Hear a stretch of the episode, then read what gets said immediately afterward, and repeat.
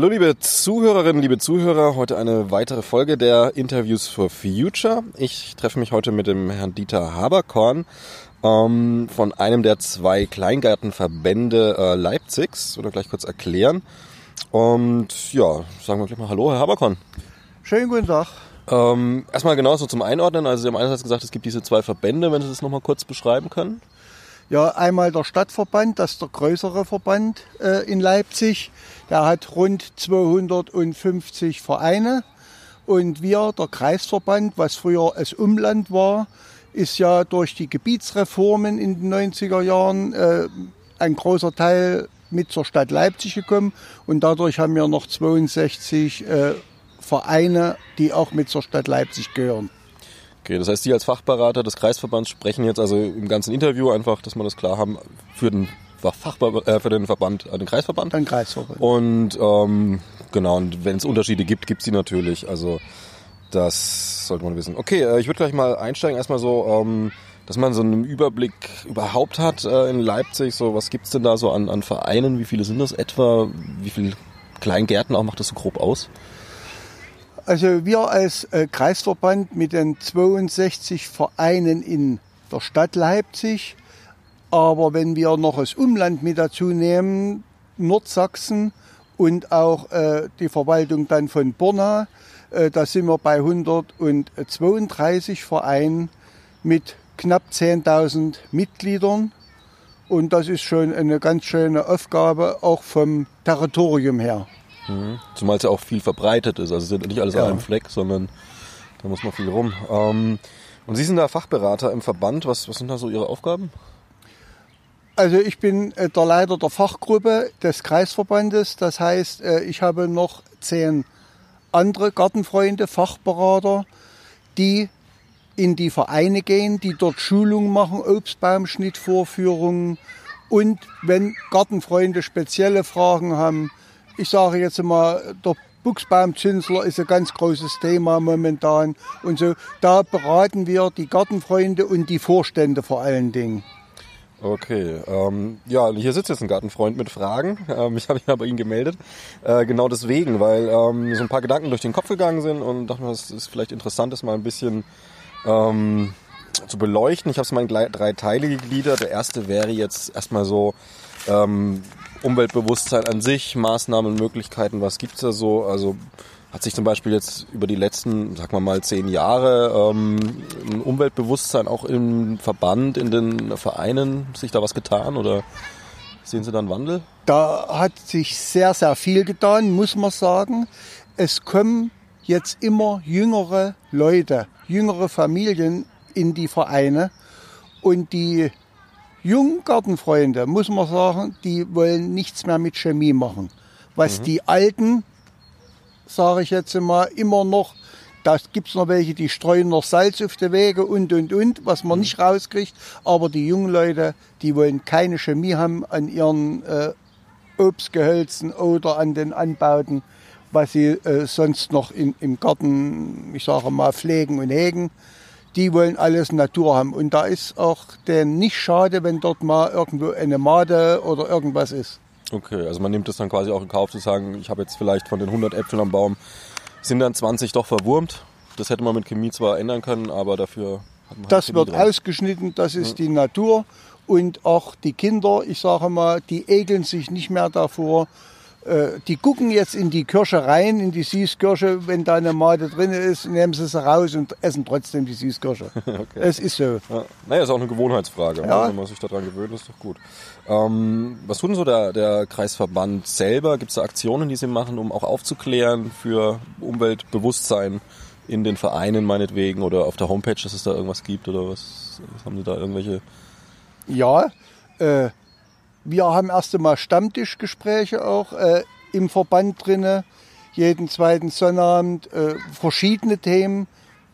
Das ist einmal um, das Umweltbewusstsein, aber das geht auch hoch äh, bis zum Finanzen und sowas. Also mhm. es wird alles angerissen und äh, die Vorstände, die uns speziell zu ihren Jahreshauptversammlungen bestellen, äh, den zeigen wir auf, was gemacht werden kann, um ich sage mal, äh, ökologisches Gärtnern äh, durchzuführen.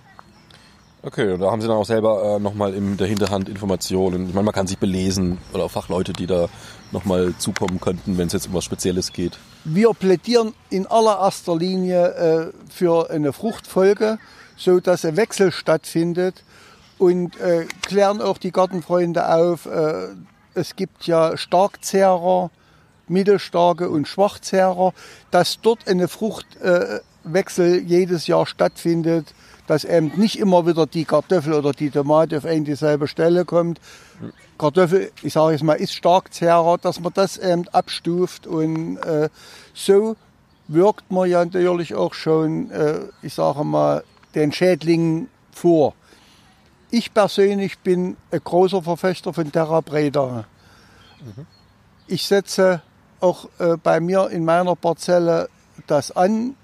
Ich mache alle Schnittabfälle, ob das Kräuter sind oder von der Hecke oder Rasenschnitt, das kommt in eine Tonne, wird äh, Holzkohle fein gemahlen, sage ich jetzt mal, oder die Abfälle, die in, in, in dem Sack mit drin sind, dort mit untergemischt.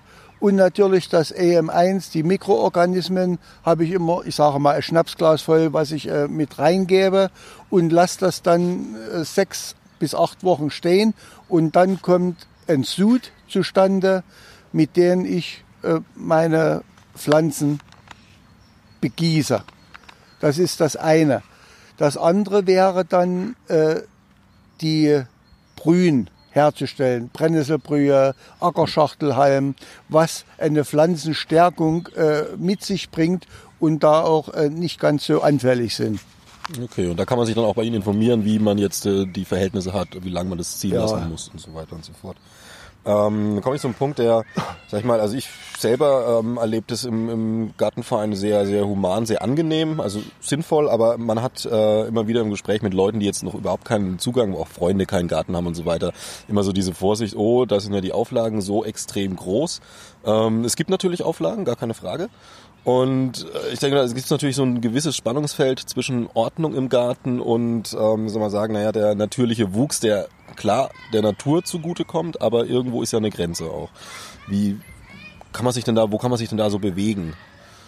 Naja, man muss erst mal sagen, wir als Kreisverband oder die äh, Vorstände, die sind keine Gartenpolizei. Mhm. Die gehen beratend durch ihre Anlagen. Natürlich wo extrem viel, ich sage jetzt in Anführungsstrichen, Unkraut ist.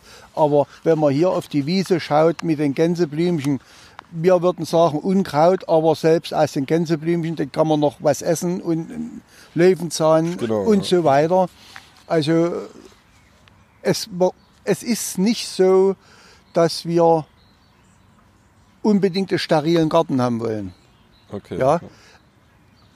Wir plädieren auch dafür, dass mal eine Brennnesselecke da ist, dass ein, ein Totholzhaufen da ist, dass ein kleiner Steinhaufen da ist, wo sich die Insekten, die sich wohlfühlen, sage ich jetzt mal, nicht bloß die Insektenwand, sondern auch äh, noch andere Rück Rückzugsgebiete mhm. in der Parzelle.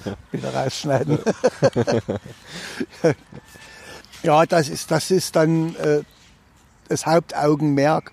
Und die Stadt Leipzig lobt ja auch alle zwei Jahre äh, den ökologischen Garten aus, naturbelassen.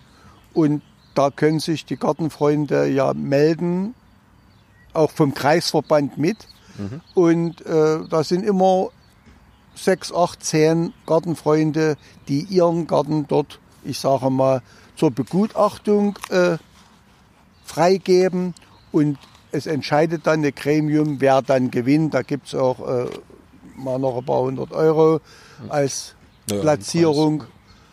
Aber sowas ist angestrebt von der Stadt Leipzig. Okay, also die Stadt hat dann durchaus, weil die Stadt ist ja Ver, Ver, Verpächter erstmal der Grundstücke. Von großen, von großen, äh, im ganzen Jahr. Es gibt natürlich auch private Kirchen und und und, mhm. äh, die noch ein paar Quadratmeter mit haben, aber es Gros hatte Stadt. Okay, na, wie Sie ja jetzt vorhin schon gesagt haben, ähm, das sind gerade junge Leute, die jetzt auch sehr auf äh, äh, Naturschutz achten, einfach keine Chemie benutzen und so weiter und so fort.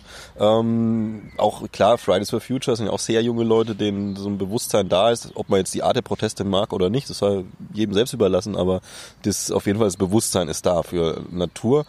Ähm, wie kommt denn ein junger Mensch, der jetzt einfach Interesse hat, mal einen Garten, hier eine Parzelle zu mieten, irgendwie, wie kommt man denn da ran? Also erst haben wir eine, eine Homepage, wo äh, die ganzen Gartenvereine gelistet sind. Und die stellen auch auf die Homepage äh, die freien Parzellen. Mhm. Regional muss sich dann äh, jeder Interessent, äh, ich sage mal, seine Region raussuchen, wo er gerne einen Garten hätte. Momentan muss ich sagen, sind fast alle Parzellen belegt. Das scheint mit dem Coronavirus äh, auch zu tun haben, oder? Groß zu tun haben, ja. Die Leute haben Zeit. Ja, und wenn sie eben nicht mehr rausgehen, wollen sie auf jeden Fall dann in der Parzelle. Das ist ja das, was sie immer durften. Wir haben jetzt momentan haben wir in sehr vielen äh, Vereinen Wartelisten. Okay, ja, dann nehme ich die Frage schon mal vorne weg. Ich wollte es eigentlich ganz hinten anstellen, so. aber äh, macht ja nichts, ähm, wie es sich halt so ergibt. Äh, und zwar wäre das, was mich jetzt auch interessieren würde, weil Corona ja, also die Einflüsse, Auswirkungen auf Wirtschaft ist ja alles sehr, sehr undurchschaubar, was da alles passiert. Ähm, kriegen da Vereine auch gerade finanziell Probleme eher? Und also das jetzt zum Beispiel, wenn ich mir überlege, man hat jetzt 20, 30 Prozent sehr arme Leute, die jetzt sich eine Pacht nicht mehr leisten können oder irgend sowas. Sind da solche Gefahren da oder? Also die sehe ich erst einmal dieses Jahr noch nicht, weil die Zahlungen bis Ende März eigentlich alle äh, erledigt sein sollten. Es mhm. gibt immer mal noch ein paar Nachzügler, aber es könnte im nächsten und übernächsten Jahr dann, ich sage mal, ins Negative schlagen. Denn wer jetzt seine Arbeit verliert, wer jetzt Hartz IV wird und zuerst muss man ja, ich sage mal, seine Miete bezahlen und äh, seinen täglichen Lebensstandard versuchen zu halten. Da ist der Garten hinten dran, vor allen Dingen mit der Bezahlung. Und wir hoffen es nicht, aber wir glauben doch, dass da äh, im nächsten Jahr das sich niederschlagen wird, dass äh, die Leute das Geld nicht haben, um die ich sage jetzt mal, vielleicht zwischen 150 und 350 Euro im Jahr noch zu bezahlen. Ja, genau, das ist halt eine Gefahr. Jetzt gerade, wenn jetzt am Ende noch eine zweite Welle kommt, wieder Wirtschaft runtergefahren, man sieht, das kann man nicht so genau absehen. Ähm, wie ist denn das, also jetzt in den Fällen, wo jetzt zum Beispiel sagt, Kirche wäre jetzt Grundbesitzer und hat es verpachtet an einen Verein oder die Stadt, ähm, gerade die Stadt, die ja wahrscheinlich die meisten ähm, Gärten an die Vereine verpachtet oder Grund, Grundstücke, ja. Ähm, hat man da schon mal gesprochen? Gibt es da schon irgendwie, ich sag mal, Möglichkeit, dass man dann auch sagt, okay, der Verein hat jetzt irgendwie 30 Prozent Verlust aus diesen Gründen, dass man dann auch 30 Prozent meinetwegen wegen der Pacht an die Stadt aussetzen darf und kann? Also gibt es da irgendwie... Da ist noch nichts besprochen worden. Äh, wir werden das bei der Stadt Leipzig mit ansprechen und im Kleingartenbeirat, äh, den wir im Anfang Juni haben.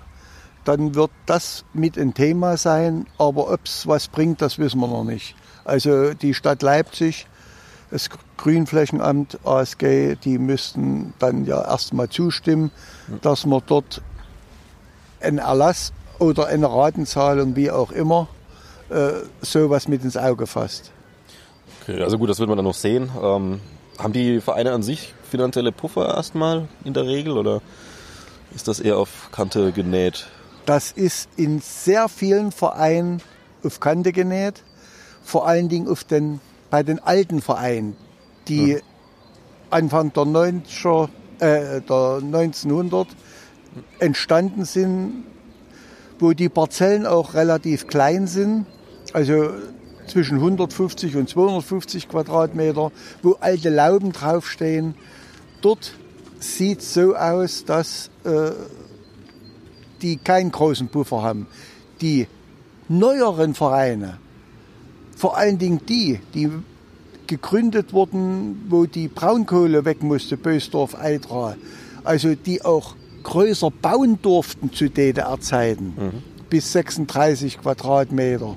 Und noch äh, andere Vergünstigungen. Die Vereine, die stehen fast alle sehr, sehr gut da. Okay. Und dass man sich da gegenseitig unterstützt, also der eine Verein den anderen, muss man sehen wahrscheinlich. Ist Es ist noch nicht auf uns zugekommen, aber ich sage mal, mit uns kann man reden und wir werden auch äh, alle Anstrengungen unternehmen, um keinen Verein Bach runtergehen zu lassen. okay, genau, das ist ja zu wünschen. Das ist äh, sicherlich mag es hier und da schwierig werden, aber dass die Vereine das dann eben dann doch überstehen. Ähm, jetzt eigentlich der dritte Punkt, was, was ich persönlich besonders spannend finde, aber mir auch total unklar ist, wie da, wie es da Möglichkeiten gibt. Ähm, wenn ich mir überlege, man hat äh, jetzt Biologen zum Beispiel, der Insektenforschung betreibt, ähm, gibt es grundsätzlich Möglichkeiten, dass sich ein Forscher sagt, also gerade Naturforschung, Pflanzen, was auch immer, was man halt in einem kleinen Rahmen machen kann, ähm, dass jemand sagt, okay, ich miete mir eine Parzelle, ich tue hier meinetwegen, ich, ich sage es mal so dreist, ähm, also so, so, ähm, ich tue jetzt hier meinetwegen einen ähm, Hornissen ansiedeln, nicht direkt beim Nachbar dran natürlich. Ne? Also es ist ja, klar, es ist ja so eine Geschichte, also es wird, wird hin und her gehen. Ich habe ein paar Beispiele mir einfach mal so ausgedacht, die da vielleicht äh, auch Bienenvölker oder dass man auch mal einen Wetterballon steigen lassen kann von einer Parzelle aus. Ähm, eine kleine Umweltstation sich in den Garten baut. Also, Also es gibt's da gibt- irgendwie Möglichkeiten? Es gibt ja, ich sage mal, auch ein paar Regeln genau, im, im ja, Verband. Klar. Da ist zum Beispiel Bienenhaltung oder überhaupt Kleintierhaltung. Kleintierhaltung ist untersagt. Nur dort, wo es im Einigungsvertrag äh, festgeschrieben war, also die Vereine, die das schon äh, Kleintierhaltung zu DDR-Zeiten hatten, die dürfen das noch durchführen, aber kein neuer Verein kann äh, mit Kleintierhaltung äh, jetzt wieder punkten, sage ich jetzt mal. Okay, dazu Aber- gehört auch Insekten zu klein? Aber Nee. Bienenhaltung ist erwünscht. Okay. Jetzt gibt's wieder ein Aber. Der Imker, der muss das mit dem Vorstand abklären. Der Vorstand muss einen Nachbar befragen. Wir haben das sehr, sehr oft. Meine Kinder oder ich bin Allergiker. Ich möchte das und das nicht. Es gibt natürlich auch äh, viele Sachen, wo man sagt, hier Überflughöhen, wo die Bienen rauskommen aus ihren äh, aus ihrer Wabe und dann ein gleich zwei Meter hochfliegen müssen, dass die gar nicht erst zum Nachbar in die Parzelle kommen. Also da gibt es schon viele, viele Sachen und es wird auch vom Verband und vor allen Dingen auch vom Landesverband, vom LSK in Dresden, wird das unterstützt und da gibt es auch äh, Fördermittel für sowas. Aber es ist immer der Part oder den, den, den, den Verein überlassen, wie er das handelt. Außerhalb oder es sollte am Rande äh, der Gartenanlage sein, so dass so wenig wie möglich äh, Pächter da in Mitleidenschaft gezogen werden. Okay, also man fragt am Endeffekt bei dem Verein Jawohl. nach, die man ähm, und in der Nähe ander, andere Insekten halten und so, das muss individuell dann mit dem Vorstand des Vereines abgeklärt werden. Da gibt es ja nun auch Möglichkeiten. Äh, es, es wird nicht ganz umsonst sein, sage ich jetzt einmal. Äh, Wassernutzung muss bezahlt werden, Stromnutzung, das muss äh, dann irgendwo geklärt werden. Man kann vielleicht äh, für die Parzelle dann die Pacht erlassen. Das müsste man dann mit dem jeweiligen Eigentümer vom Grund und Boden klären, dass man sagt, hier für so und so viel Jahre will er das pachten, um dort seine Forschung zu betreiben, dass eben da die Pacht ausgesetzt wird. Aber ansonsten die Unkosten, die sonst entstehen, müsste der Gut, das ist, Pächter ja, tragen. das ist ja selbstverständlich. Äh, Ein Strom, den man verbraucht, den Ja. sollte man auch zahlen, genauso wie das Wasser. Ähm, wie ich meine, es gibt natürlich diese, diese Grundregeln. Wie viel ist es nochmal? Wie viel Prozent von einer Parzelle muss ähm, Land, also gärtnerisch genutzt werden? Ja, es, War doch- wir sagen immer äh, rund 100 Quadratmeter, aber wir gehen nun nicht mit dem Zollstock durch. Okay. Ja. Also dort, wo man das sieht und wenn es dort bloß 80 Quadratmeter sind, äh, man muss das Gesamtbild sehen. Es wird ja auch nicht jede Parzelle einzeln bewertet. Wenn wir unsere Gemeinnützigkeitsbegehung machen, wird ja die ganze Anlage bewertet. So. Und wenn dort einer mehr oder der andere weniger angebaut hat, im Endeffekt muss es irgendwo stimmig sein.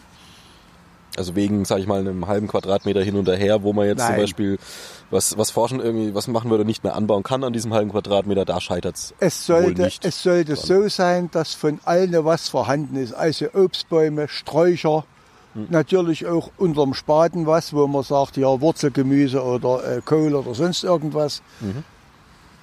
Wenn da eine, gesund, eine gesunde Mischung da ist, dann guckst du auch nicht auf die Quadratmeter. Okay, und so von der sonstlichen Nutzung, ob man das dann eben privat mit Freunden Grillabend macht oder ob man da jetzt äh, mit seinen Kollegen äh, dann irgendwie eine Maus seziert, sag ich mal, ist erstmal, das ist dem Verein dann egal. Solange es natürlich nichts Illegales ist, aber darum geht's ja nicht, sondern einfach, Solange wie nicht die Nachbarn sich beschweren, Mhm. Äh, in einer gewissen Weise äh, musste ein paar Auflagen erfüllen. Ich sage mal vom, vom Krach her, es hat keiner was dagegen, wenn mal gegrillt wird äh, oder wenn mal eine, eine kleine Party gefeiert wird, weil Geburtstag ist oder so. Da muss ich sagen, das kann man schon machen. Aber wenn dann jeden Sonnabend Halligalli ist bis nachts um eins, das wird natürlich klar, das ist dann einfach das Soziale auch miteinander.